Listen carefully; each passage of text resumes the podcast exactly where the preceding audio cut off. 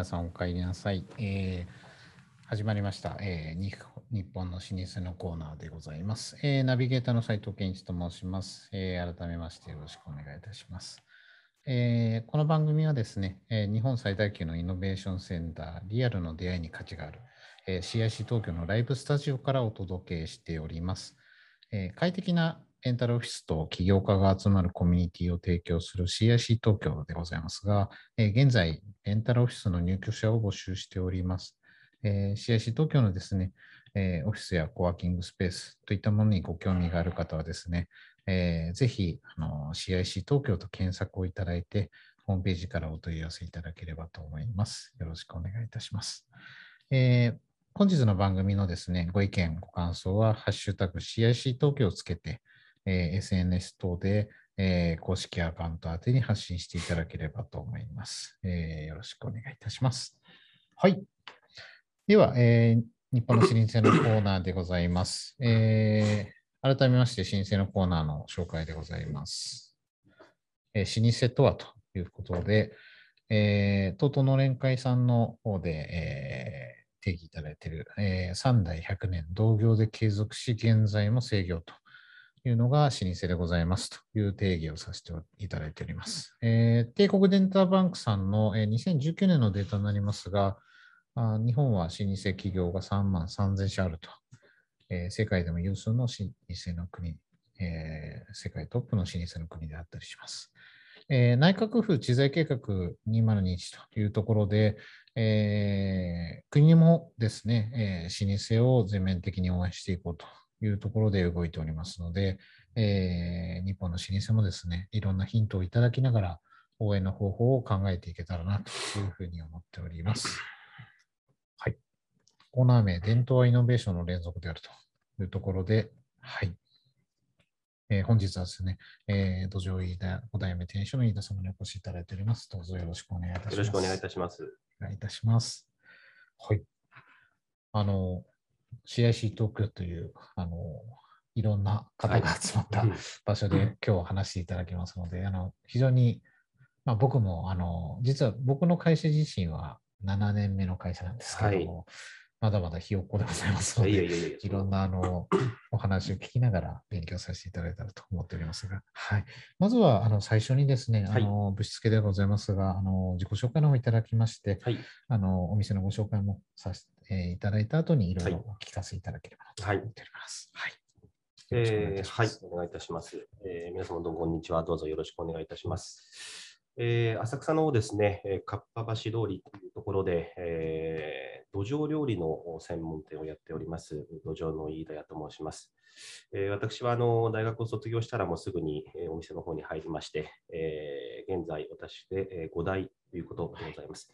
今、あの旦那も元気で、えー、4代目がおりまして、私はその下で、まあ、若旦那という立場でやらせていただいているでございます。うん。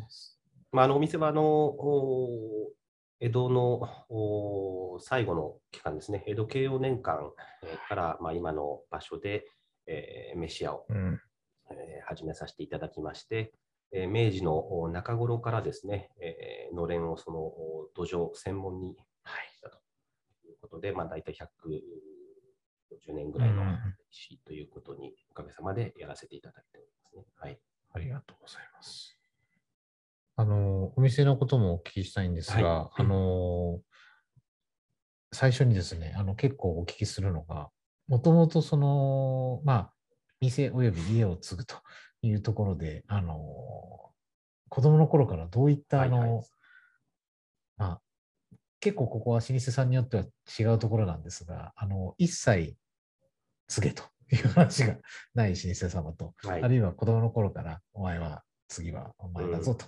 いうふうに、結構どういった子供時代だったんでしょうそうですね、はい、あの私は兄弟があ3人、はい、えー、姉と妹がおります。はい。えーまあ、男の子は1人だけということでですね、はい、えー、まあ、やはりあの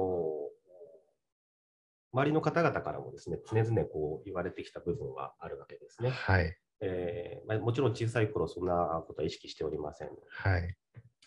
えーお客様から、あ次は君がやるんだよってことも随分あ言われて、おだんだんとこう、はい、意識をしていくようになるわけなんですけれども、まあ、何一番はですね、やはりその、えーまあ、両親が働いてるのを見て、はい。えーいずれは自分もそこを一緒にやりたいなと、まあ、そういうふうにあのよく私の父が言ってるのは、はい。あーそういうふうに思わせるようにしなければ ならないということですね。はい。えーでそういうふうに、えー背中を見せていかなくちゃいけませんよってことはね、はい。あのちょうど今、私も子供が2人、えーできました。男の子なんですけれども、はい。やっぱりあのそういう姿をおちゃんと意識してね、えーうん。見せていかなければいけないんだなっていうのは、まあ、親を通して感じたことですよね。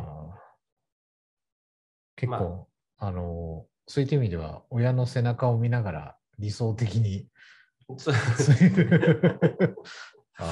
かげさまでそうですね。はい。。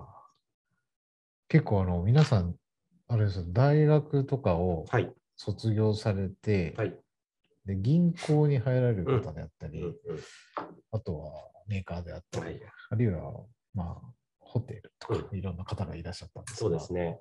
あのーえー私はですね、大学卒業の時には、まああのー水産会社、あはい。貿易ですね、はい。えー海外からお魚を運ぶ会社の内定をいただいておりまして、はい。えーまあ、海外に行って、そのやり取りをしてお魚をね、運んでくって、非常にかっこいいなと、魅力的で、えーいただいてたんですけれども、まああのー家族会議っていうのをしょっちゅううちがややるわけですね、うちの家族ですね。何かがあれば、やはり家族会議をみんな開いて、全員集合して意見を出し合うっていうのが、あのものがありまして、はい。まあえーさて就職するか、それともお店に入るかっていう会議を何回もお両親と家族としてきましてですね、はい。まあ、その時に、えーポロッとこううちの父が言ったのは、はい。あのまあ、若旦那っていうふうに呼ばれる期間って限られてるよね。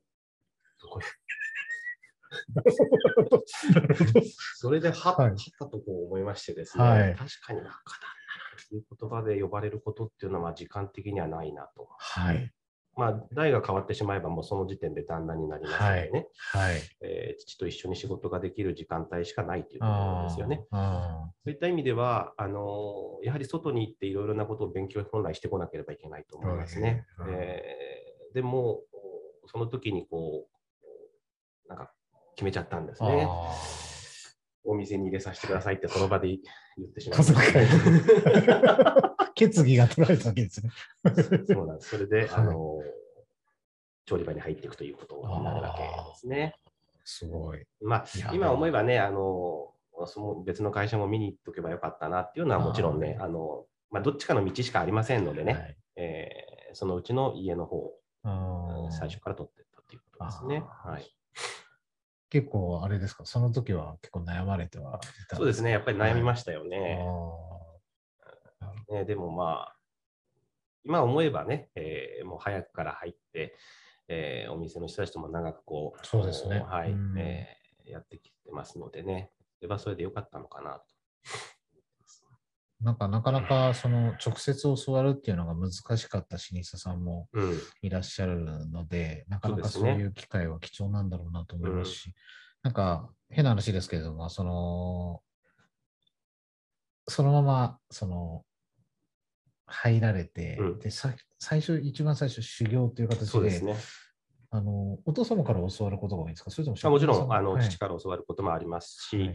えー今の料理長、はい。お昭和のお店をお守ってくれた皆さんあからあいろいろなことをやっぱり教えてますうんまたあの扱うものが土壌という非常に特殊な、はものになりますので、はい。それはやっぱりあのそこにし携わってる人しかわからないことが多いんですね。あですので、えーその人たちがいるうちにいろいろなことをやっぱり教わらなければならないという意味でーは、まあ、早くから入ってよかったなと思っうんてますね。そうです。最初に入ってみて、いざ入ってみると、ちょっとやっぱ変わるもん、あの、と当時、うんあの、自分の家としてはい見ている姿と、うんやっぱり実際入ってみると結構違うもんでしょうか？そうですね。うんあのまあ、空間はですね、はいあのずっと一緒なわけです。はいえーそれこそお小さい頃からあー板前さんがちょうあの土壌を割いてるシーンはいをずっと見てきてましたから、あの空間としてはそうなんですけれども、やはりそこは職場として今度切り替わるわけですから、はい。まあでも随分最初のうちはあの父からも怒られましたね。調理場の皆さんからも、はい。本当にあの切り替えなさい、もっと切り替えなさいっていうのは、あのやっぱり言われてきましたね。はい、そうか、そこはもう違う場所違うだと場所なんだといねまあ、もう当然のお話なんですけどね。はいはい結構それで、最初にでも土壌っていうのは一番最初にはい。教わることっていうのは何なんでしょあのーやっぱりその、まあ、技術のことで言えば裂く、土壌を裂く技術ね。うはい。えーその練習は、あのー早くからしてきましあと、まあ、あの土壌はですね、えー上がってしまうと使えないわけです。上がるというのは、つまり死んでしまった土壌はお魚は使えませんので、はい。常にその生きた状態にしておかなければならないんですね。でそこでお水というものが非常に重要になってくる。実はあのお今でも井戸水を使わせてもらって、まあ、戦前からお店やらせてもらっているので、えー今は多分災害のあの関係で掘れないとですけれども、えーその井戸水で、えー土壌は常に生きた状態ことなんですね。そのおやはり大切さといいますかね、はい。えーあのやっぱりお水をいつも変えてあげて、きれいにしてあげて、環境を作ってあげとくということも、やっぱり最初に言われた大事なことだったと思いますね。はいなかなかあの想像しえ しえない世界なのであの質問が増えてしまうんですが、あのそうしましたら、あのまあ、この日本の老舗というコーナーで必ず聞くことではあるんですが、あの家訓のようなものがありましたら、はい。ぜひ教えていただければと思います。はい。えー家訓はですね、えーまあ、私のお父の代、またその前の代から、はい。あー常々言われていることは、えーまあ、旦那の仕事は、あータレを取ることと下足版うん。という言葉でございます。えーそれはですね、あのまずタレっていうのはその、要は土壌鍋で使う割り下はい。のことですね。はい。えーこれがあのお各店みんなあ味が違うわけなんですけれども、えー一番重要な部分、お料理にとって一番重要なところになっています。ここをやはりあのお旦那が必ず取って常々、うんつまりそれは何かというと、お料理に変化が出てないかどうかはい。ですね。それをおブレが、ね、ないかどうかっていうのをやっぱり毎日常に気をつけて見ていきなさいということですね。あの専門店になりますので、はいい、つも決まったものを皆さんご提供していくわけですね。はい。そうすると、うんやはりそこで、えー味のお問題、お客様が求めてる味じゃなくなってくるということが一番怖いことなんですね。でそれをやはり、えー気をつけてみていく。はい一つは、えーもう一つ、下足版っていうのはですね、はいあのーまあ、なかなかこういう職場では少なくなってきましたけど、要はこの靴を脱いで上がって、えーお座敷に上がっていただく、そういうまあ昔のお店ですよね。はい。えーそこで言うことは何かというと、やはりそのサービスの方の部分ということになりますね。お客様のことをちゃんとよく見て、えーあのうん満足いただける空間えー作りをちゃんとしていかなければいけない。うんこの2つのことああの飲食業にとっては当たり前のことなんですね。えなんですけれども、やはりその基本。のこの2点ということを、どんな状況でも気をつけてみてくださいとそれをあの旦那の仕事とすると、い、うことですよね。まあ、あのやっぱり、えー毎日毎日送っていく中で、だんだんと漫然となっていってしまう部分はいもたくさんありますし、えー今回のコロナのようにですね、えー重大な、あの困難な状況に、まあ、皆さんなっていると思いますはい我々も同じなんですけれどもうんそういう中で、えーこうお客さんとの距離がだんだんこう保てなくなる。はい。えーまたマスクをしたり、フェイスシールドをしたりして、えー接客の仕方もだんだん難しくなっていく中で、もう一度ですね、えーこの基本の2つのことを考え直して、えーやっていかなければならない。うんまあ、そういうのを気づかせてくれる言葉ということ。ガタガタっと来たときにそれを食い止めてくれるうん。言葉がその書くんうんですね。すごい。気配りを受け継ぐといいますか。そうですね。結構でもそこって、まあ、ちょっと実は私も私のことでございますが、一つあの飲食店をあのやらせてもらってまして、はいなかなかやっぱりこのコロナ状況で、お客様が正直減ってしまはいうというところで、なかなかあのお客様が気づかせてくれる部分も多々あるかなっていうのはすごく痛感したんですけれども。おっしゃる通りですね。うんあのーまあ、本当に、えーお客様、今、来れませんからね、はい。えー凄まじく厳しいんですよ。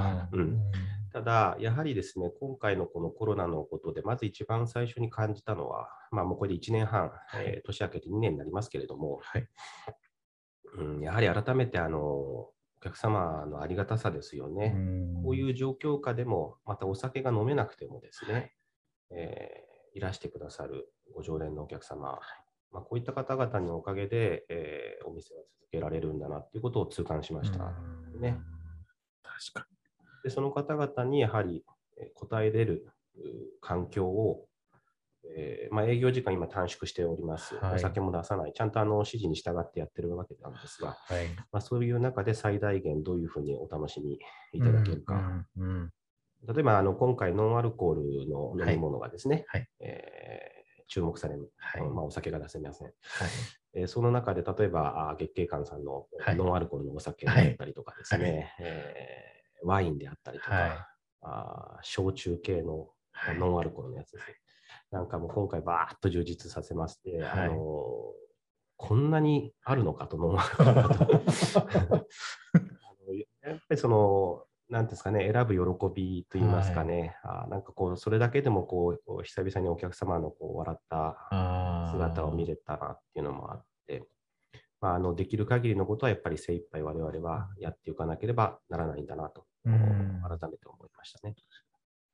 ちょっと余談ですが、お酒を飲まな飲めなくなって初めて、あお酒って楽しい飲み物だったんだっていうのがよく通過してきました。本当のおっしゃる通りです。本当にね、えっと、やっぱり大事なものですよね。あの楽しみがね、やっぱり変わるんだと思いますよね。またお料理もそれでやっぱり成立して美味しくなっていく部分がたくさんありますし、えもちろん売り上げも全然変わってきますんでね、うんどの面においてもやっぱり重要なものであったなとす思います。また、はい、あの土壌で飲みたいなっていう気持ちも込めはいて、ちょっと今、はい。口走ってしまいはい、ましたが、ぜひとも。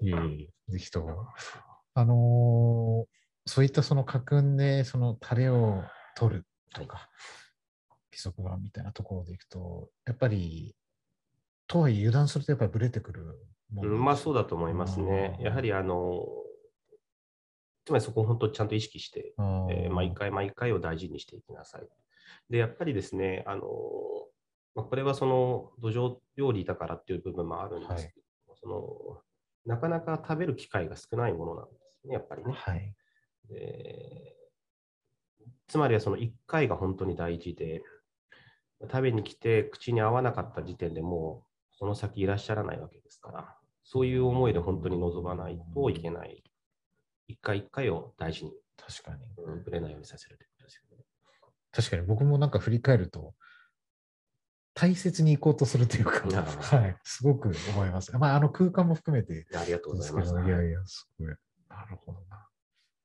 まあ、結構その注文が入って作る、まあ、料理だと思いますので、結構その、あの、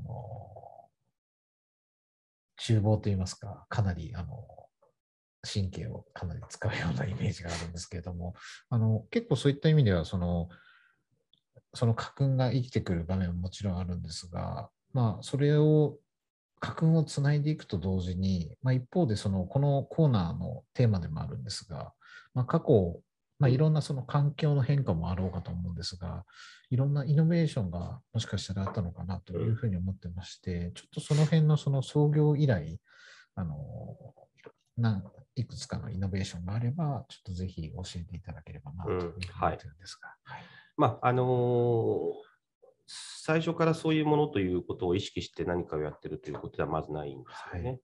えーお店がこう長く続けさせていただいているとですね、えーまあ、その時代その時代に各代でですね、果たすべき役割というものが出てくるわけです。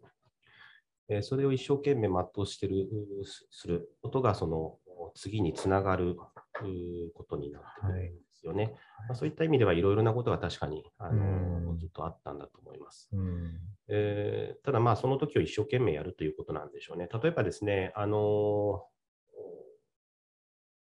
まずその先代、先々代ですかね、はい。私の祖父、はいおじいちゃまの時代、これはまあ戦争ですよね。はい。えーうん3月9日、10日の東京大空襲でお店がもうやはり焼けてしまうんですけれども、そうですよね。まあ、その時なんかはですね、土壌やっぱり売れなかった、土壌を売る環境にはなかった、もうお店がないわけですからね。はいえー。その時には例えばおまんじゅうを売ったりですね、揚げ物を売って、まあ、しのいだ。はい。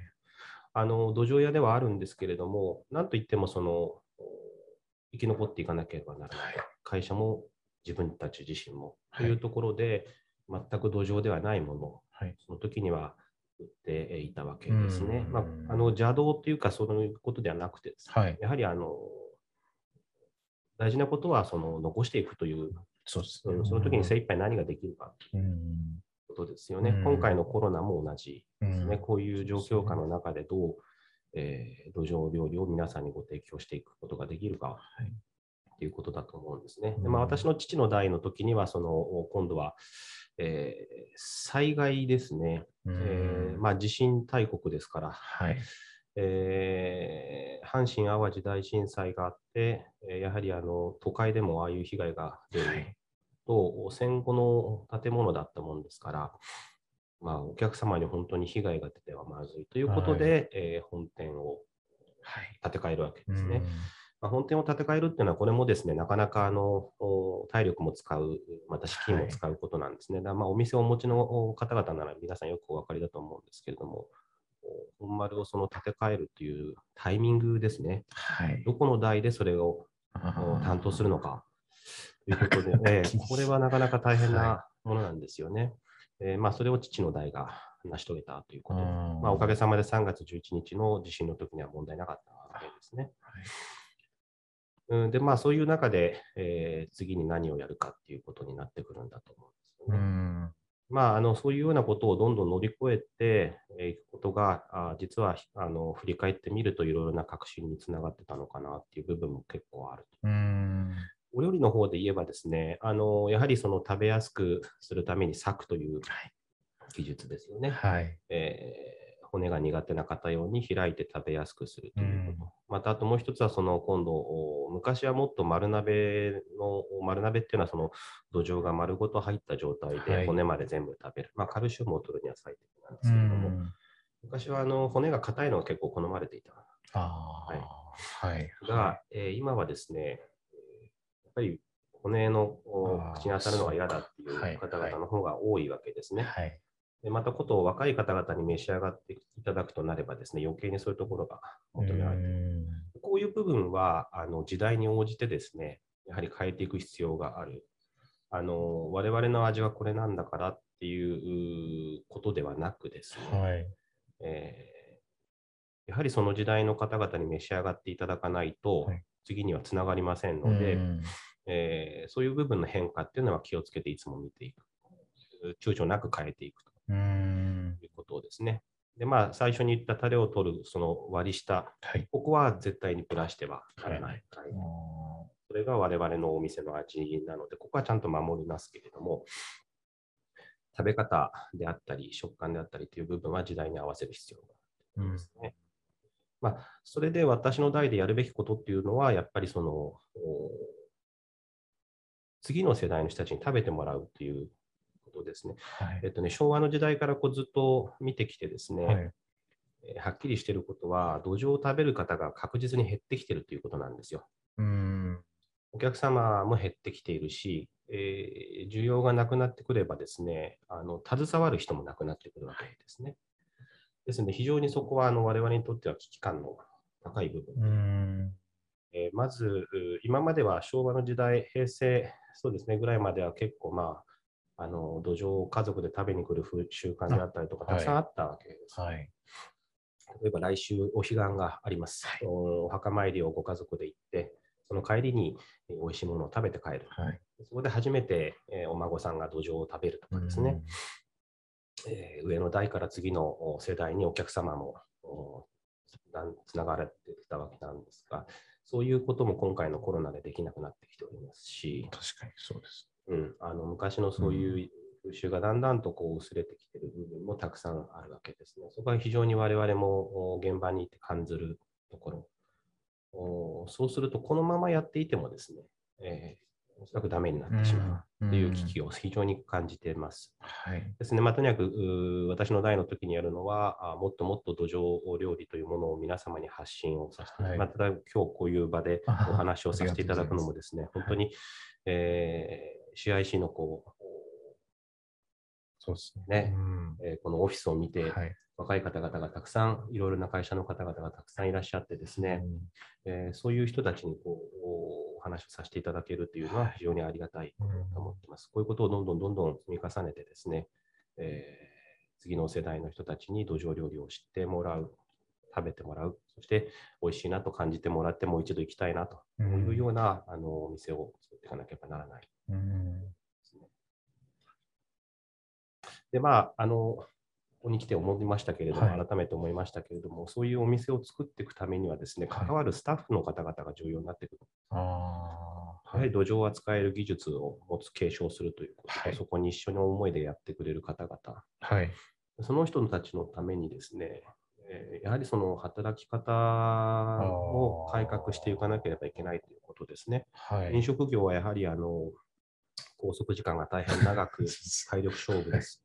何かがあればお客さんが来なくなればもうお金も入ってこないわけですね。はい非常に厳しいはい環境だと思います。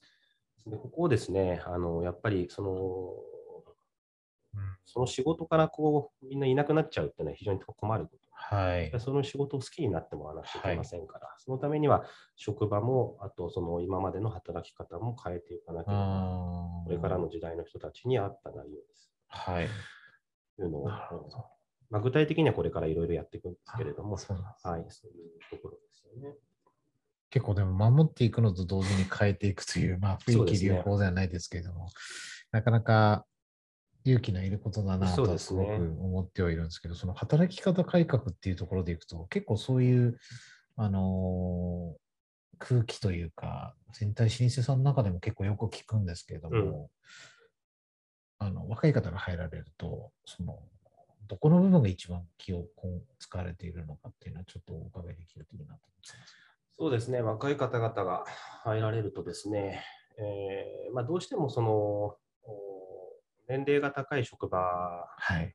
になってしまうとですね、えーその人たちのことばっかりをこう気にするようになっていっちゃうわけなんですよね。あ本来の仕事の部分ではなくてですね、はいえーこの顔色を伺うことに時間と体力を注いでしまうと、これは非常に悪いケースあーなるほど、ねなるほですね。まあ、あんまりフラットになりすぎても困るんです、もちろんね。ど。はい。えーでちゃんとその人たちから技術もしあの教わらなくちゃいけないわけですから、はい。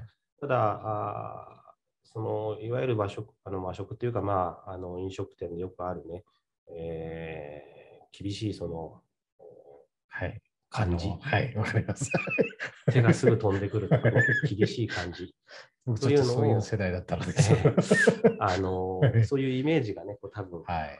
ついてしまう。それは悪いイメージがついてしまう。はいそういうものがあのやっぱりないあようにですーね。ああのごめんなさい、お話がちょっとあれになっちゃうけど、はいその CIC さんのあそこの今、コーヒーメーカー。そうー、なんです。コーヒーメーカーが入ってるんです。先ほど美味しいのいただきましたけれども、はいこれもお豆を選ぶのを皆さんでやった、はい。ねえーこういうことち、ちっちゃいことなのかもしれませんけれども、はいこういうの大事なんだなって、今、うんつくづくあの来て、えーお話を伺って思いました。ああのやっぱり一緒に作り上げていくっていう部分では、こういうこともね、ーはい。確かに。まあ、自分で選んだ豆であれば、より愛着をより、はい。そういうところが一つ一つ大事なんだろうなって思いますよね。あの学ぶことはたくさんあります。こちらにお伺いしてねう。んなんかちょっと、あの、流れでお聞きししたくなってしまったんですが、はいあの、もともと、まあ、ご実家がそういう、まあ、老舗という場所に生まれて継いでっていうところと、まあ、変なし外から入ってくるという方でいくと、やっぱりどう自分の店なんだとうんいうところを思うところっていうのはすごく、なんですかね、老舗さんっていうのが僕にとっては、あの、近づきすぎても良くないっていう、うん、なんか距離程よい距離感っていうのが結構難しいなというふうに思ってるんです。ゆえに僕は尊敬があるんですけれどもその尊敬と短さのバランス感みたいなところがすごく、うん、あの考えるところが多いなとう、ね、この番組をやりながら常々思っているんですけれども。まああのー、我々どこですかね、老舗って自分たちではやっぱりあまり思わないと思うんですね。やっぱりその、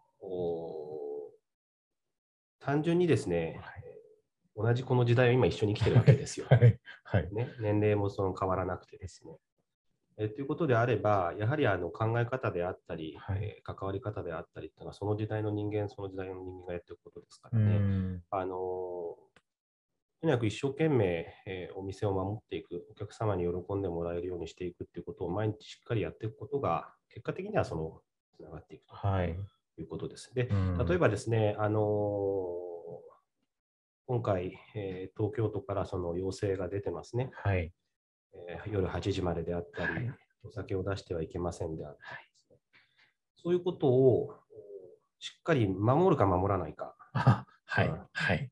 ここはやはりですね、自分たちの立場、またお店の歴史であったりとか、あり方っていうところを、初めてそういうところで意識しますよね。ああ、なるほど。うん、やはりあのお客さんのその信用を裏切ってはいけない、はい、ということであれば、ちゃんと国に言われたことは守っていくと。はい、おあのお酒を出しちゃった方が8時以降まで開けた方が売り上げはいいわけです、もちろんね。はいえー、ですですが、まあ、そういうところでは自分たちの歴史、お店のね、価値というものを、信用というものをやっぱり壊してはいけないんだろうはい。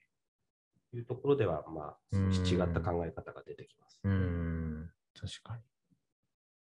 まあ、もしかしたら、その、過去、その先ほどのイノベーションの話の中で、うん、まあ、地震の時だったり、いろんな時に、その何を大事にするかっていうところが一番そういうことですね。考える機会になるってことですね。そういうことだと思います。その時初めてこうね、大事なことを一番感じる。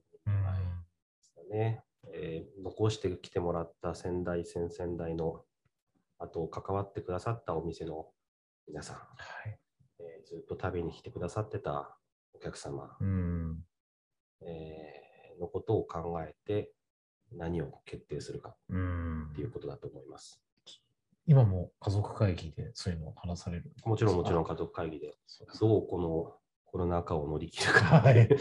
でも一番家族が結束するそうですね。ではあります、ね、えー、あとはまあそうですね、やっぱり、あのー、早くお店に入ったもんですから、はい、うん今日に至るまでに、だいぶお店の関係者も、はいえー、亡くなっていくわけです。あはい、はい、うん一番やっぱり、あのー、大事だなと思ったのは、ああれです。あのー初めてこの臨終、人の臨終に立ち会ったのがですね、家族ではなくてですね、家族ではなくてって言い方も変ですけれども、お店の働いてくださってたお姉さんだったんですね。はい。えーまあ、当時僕は高校生で全寮制、えー、はい、まあ、ずっと入ってて、まあ、その間はお店からはいなかったんですけど、はい、お店に早くに入って、えー、少し経ってからでしたかね。はい。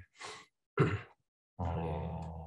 まあ、でもその時の、はい。まあ、一番最初がそのお店の方だったっていうことがですね、はい、あのこれからあの自分のうちのお店の働き方という部分で終身雇用。というものはこれは残していきたいなと。思ったような部分があるわけですよね。だからやっぱりまああの長くお店をやっていって引き継いでいくということに関してはいろいろまあそうですね、えー、まあ、そういうことがあるんですね。うんそうか、そういうことか。確かに、長く、まあ、僕もなんか終身雇用っていうことは、ちょっとあの意外に好きなんですけど、長くあの関係性が持てるっていうのは人生そんなに何人も何人もいないなと思ってそうですね。すごく。これも縁、ご縁ですからね。そうですよね。なるほど。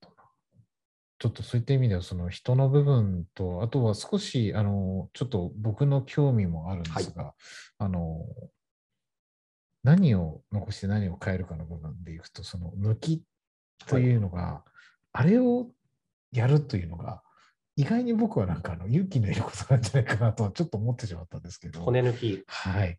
あの、やっぱり僕はちょっと骨がある方が好きなうんうんので、うん。少し僕は古い方なのかもしれないですが、えあの、そういったものを抜くというところが、それもなんか、チャレンジかなと思ってまして。あのーやっぱり形を変えますから、はい。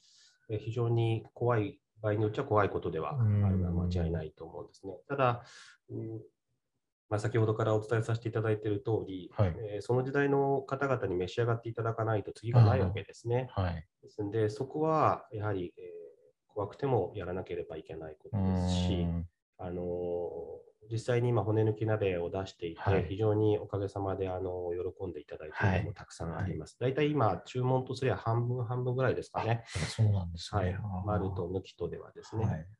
えーやっぱりそうすることで、えー初めて食べるお客様のその裾野を広げることが結果的にはできたと。うん。振り返ってみればですね、確かに。まあ、私の代でやったことではないんで、あんまり偉そうなことは言えませんけれども、あの今思うとそういうふうに、うん。あの土壌をトライする人のお枠を広げてくれたものになりますので、うんこれは非常に革新なものだったなと改めて思いますね。こういうのは、いや、すすごい勇気のいることなん。ですね。一方でちょっと面白いのは、あの、ヌタは、はい。おかみさんが引あき継がれてーありがとうございます。と はい、そうですね。えっ、と、まあ、ヌタは、あの、いわゆる味噌のはいあえ,、あえ物でございますけれども、まあこれは土壌は入ってはいないんですが、はい。えーまあ、なぜか昔からその、うん味噌をはい。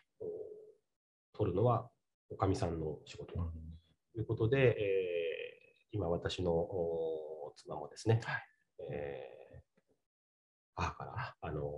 受け継いで。そうです。はい。あの、味噌の味付けをですね、他の方誰もそれは関わらない、関われないんですよね。だから調理場の皆さんもみんなその味付け知らない。逆に知らないんですね。知らない。そうなんですか。はいすごい。割り下も一緒なんです。割り下もうちの父があの取っている。はい。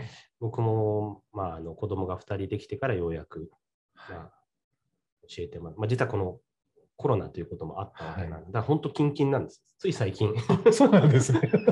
つい最近、はいあの誰もいない調理場に呼ばれてはい教えてもらったんですね。うちの父もあの、はい子供が3人できても土壌屋から逃げられないというふうに、えー私の祖父が、おじいちゃまが判断したときに誰もいない調理場に呼ばれて割り下を教えてもらったようなんですね。はい、それを今回教えていただきまして、今はあの旦那と2人ではい。交代交代で取っておりますね。ああ、そうですね。はいちょっとその瞬間はななかなか想像できないですけど、素晴らしうんまあい瞬間なんだろうなと。そうですね。あの、あ、至ってこんなシンプルな内容なんだなと、びっくりしましたけどね。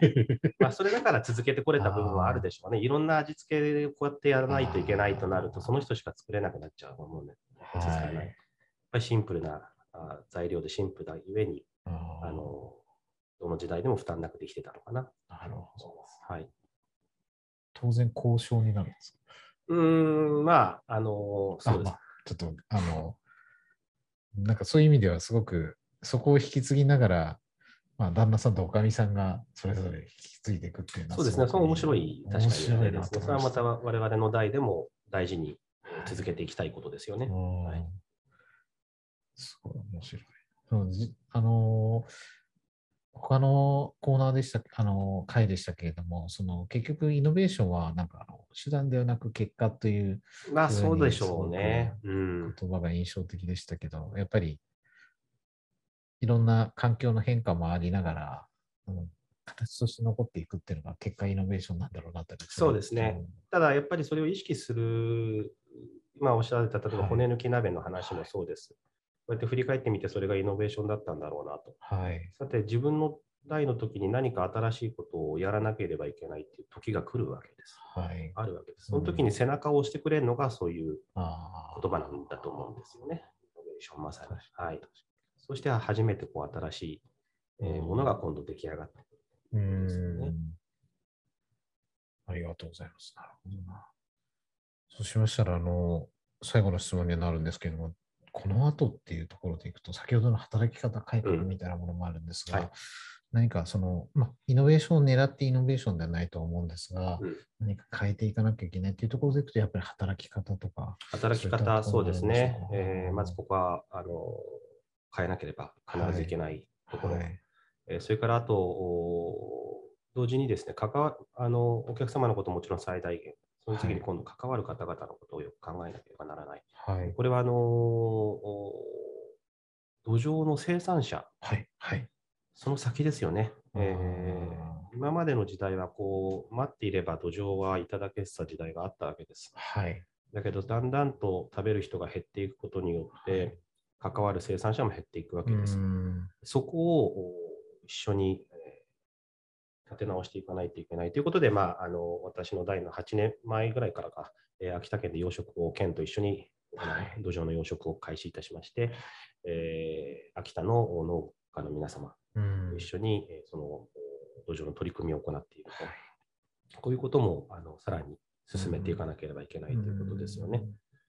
えー最大限はやはりこれから土壌を召し上がってくださるお客様をどんどんどんどん作っていくとはい。いうこと、そのために何が必要か、うん。今日この CIC にお伺いをして、ここで働いていらっしゃる若い方々、そうですねね。、あってこういう方々が、ああ、土壌でちょっと一杯やろうかと、はい。夏場になったら精つけに土壌食べに行こうかと、あ今日は頑張ったから土壌をご馳走するよっていうふうにね、なれるように、あの、やっぱり、いろいろなことを私たちも変えていかなければならないというふうにん。思いました。そうですね。なんかちょっと先ほどのあの、エピソードで、僕も実は一番最初の浅草寺さんに行かせていただいた、はい。その帰りだったので、うん。やっぱりそういう機会が今減ってはいるものの、まあ、ちゃんとルールは守った上で、あの、うちの会社のスタッフと行こうかなっていうあ。気持ちはすごく今だったので、なんか。完全な安全対策のもとに我々はお待ちをしておりますので、はい。ありがとうございます。なんかあの、そういった意味でいろんな、その、うん食べる機会っていうのは、まあこういったあのことをお聞きするとより、あ、行こうかなって思うんですが、やっぱり、うーんそういった技術とか、今日お話を聞かせていただいた、その、タレを取るとか、はい。えー気配りのところを感じるのも、実は、まあ僕もその、変な話ですけど、その IT と呼ばれているものに多少なり関わって、どんどんどんどん変な話ですけど、効率化の世界に入っていったりですね、うんうんうん。あの全世界へ全世界へということで、だんだんだんだんその大きく大きくなっていくところはい。が正直あるんですが、まあ、とはいえ失いがちなものもうん。実はあったりするので、まあ、そういったものを感じられる場所っていうのも、ああ、そうですね。うんあのー改めて我々はそういうのお役目なんだなっていうのを今お話を伺ってすごく感じました。あのーそういう立ち位置で我々も準備をしていきたい。えーいらしていただいたときにはそういう思いを感じてもらう。あそれがいい距離感かもしれません、本当に。新しい IT の皆さんはい。と我々とっていうのは、はい。あのそうお互いにこう、ね、え補い合うと言いますか、あそういう距離感って非常にいいですよね。ね。我々もやっぱり学ぶことたくさんありますし、今日来てよかったなと思いますし。はい。